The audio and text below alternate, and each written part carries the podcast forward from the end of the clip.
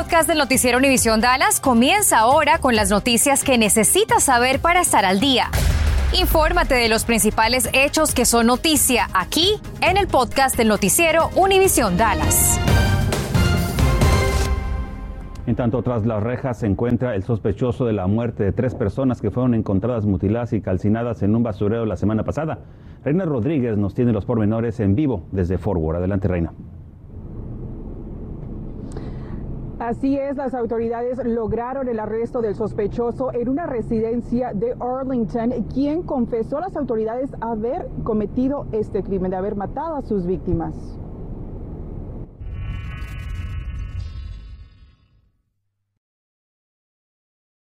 Bringing someone to justice paramount.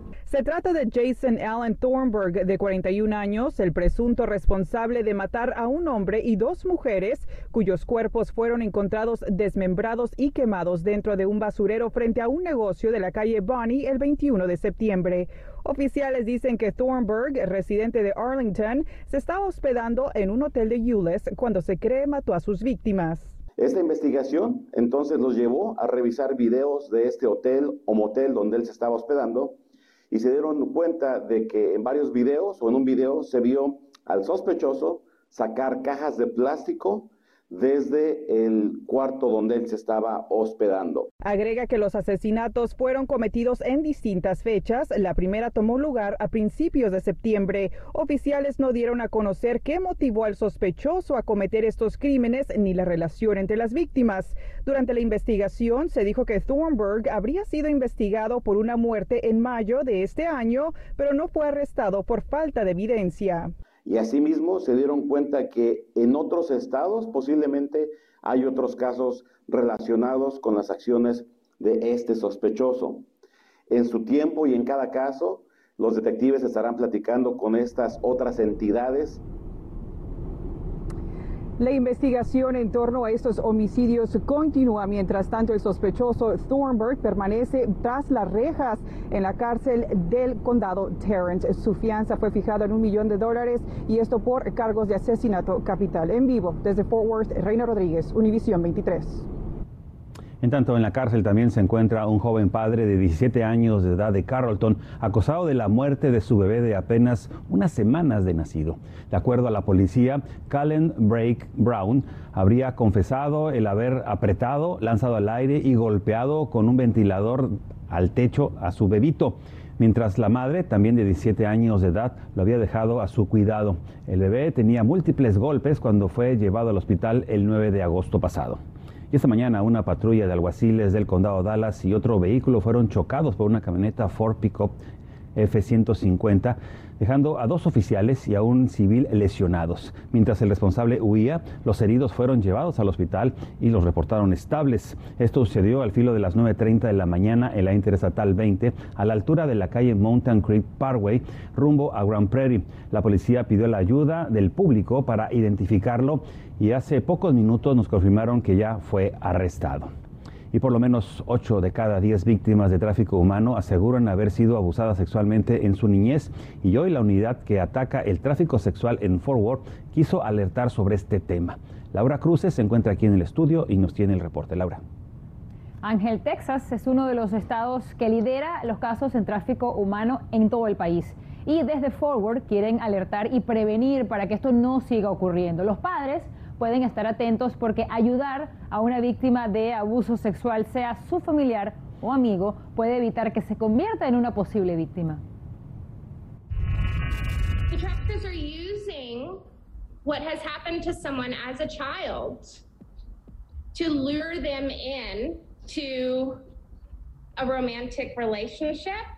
Los traficantes de personas se aprovechan de los traumas de abusados para involucrarlos en supuestas relaciones amorosas. To lure them into something where they feel maybe a false sense of safety with this one person. Y atraerlos, haciéndolos sentir seguros para luego explotarlos. Esto explica Catherine Collier del Centro de Ayuda para Mujeres. 84% de las mujeres sobrevivientes de tráfico humano reportaron abuso sexual durante su niñez. ¿Y cómo lo logran? a través del uso de la violencia hacia otras personas, acoso sexual y también haciéndolos sentir culpables por lo que les pasó. El tráfico humano sigue creciendo. A 14-year-old uh, female, uh, she ran away from home. Uh, she'd been gone about a month. La unidad Five Stones de la policía de Forward está trabajando actualmente en dos casos. Uno de una niña de 14 años que huyó de casa y terminó siendo vendida sexualmente por quienes la ayudaron. El 69% de las víctimas rescatadas, ellos han comentado que el asalto y el tráfico sexual se cometió en hoteles, moteles y obviamente la mayoría de las víctimas, especialmente los menores de edad, son rescatados en estos lugares. Bueno, ¿cómo puede usted evitar que una persona que ya sufrió abuso sexual además termine siendo traficado? Bueno, hay algunos eh, puntos claves. Le quiero mostrar. Creer. Hablar de esto ya es bastante difícil y debe asegurarles a las personas que creen lo que está diciendo. Esto es muy importante. Luego viene afirmar, hacerles saber lo importante que hablen de esto para así buscar ayuda. Luego, por supuesto, ayudar, reforzar la idea de que el abuso, además, no es su culpa. Luego sigue empoderar. ¿Por qué? Porque ofrecerle herramientas para ayudarlos los va a sentir que tienen control sobre lo que está pasando. Y por último, referir. Es decir, le puede comentar que hay muchas personas quienes pueden ayudarlo y así solicitar asistencia. Además les digo que este año entraron en vigencia varias leyes para disminuir el tráfico humano sexual en Texas. En nuestra página web puede encontrar más información. Así es como identificar a una víctima de tráfico humano y dónde reportarlo. Bueno, precisamente ya lo decía Laura, en nuestra página de internet univisiondfw.com, ahí te podemos decir. Y sigue la investigación en torno a la misteriosa muerte de una persona que apareció atropellada por un tren el lunes, esto antes de que anocheciera. En Noticias 23 pudimos corroborar con la policía que la víctima estaba debajo de la locomotora en un lugar ubicado cerca de la cuadra 7300 de la calle East Lancaster. Estamos a la espera de que los avances de las investigaciones nos den a conocer y de que las autoridades también nos digan cómo se llamaba la persona fallecida y cómo ocurrieron los hechos. Y la Cruz Roja del norte de Texas cuenta ya con un nuevo centro de donación de sangre. Se ubica en el 2511 de la autopista West Lyndon B. Johnson en la ciudad de Irving. Eh, American Red Cross está en, expansión. Eh, necesitamos eh, donantes de plaquetas, plasma, aparte de sangre, donación regular. Otro centro de donación se abrirá próximamente en nuestra área para ampliar horizontes. La idea es que también estos centros puedan recibir donantes de sangre durante los fines de semana, es decir, los sábados y los domingos.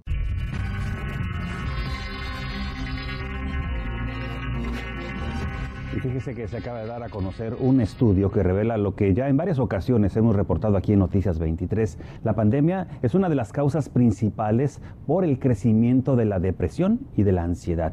El estudio de los Centros para el Control y Prevención de Enfermedades demostró que todos los grupos de edad adulta, con la excepción de los mayores de 80 años, presentaron un aumento importante de los síntomas los mayores aumentos ocurrieron entre las personas de 18 a 29 años de edad, en los cuales casi 3 de cada 5 confirman síntomas de ansiedad o bien de depresión.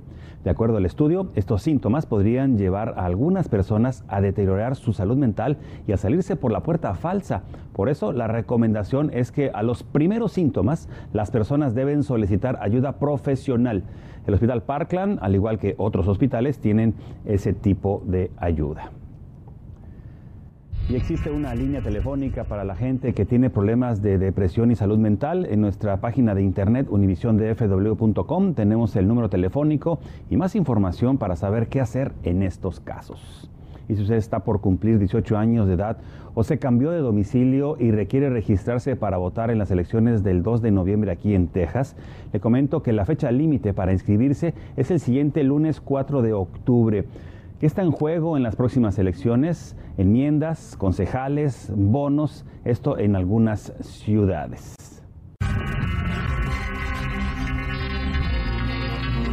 Muchos, muchos encuentran placer al fumar cigarrillos de tabaco. Sin embargo, del gozo pueden ir al pozo si el fumador contrae el coronavirus. El más reciente estudio de la revista británica Tórax revela que el nivel de riesgo de un fumador de ser hospitalizado e incluso de morir es del 80%. Para llegar a esta conclusión, expertos estudiaron a más de 400 mil personas que lucharon contra el virus. Así que ya lo sabe, Si le gusta fumar, pues vean nada más estas estadísticas. Gracias por escuchar el podcast del noticiero Univisión Dallas. Puedes descubrir otros podcasts de Univisión en la aplicación de Euforia o en univision.com diagonal podcasts.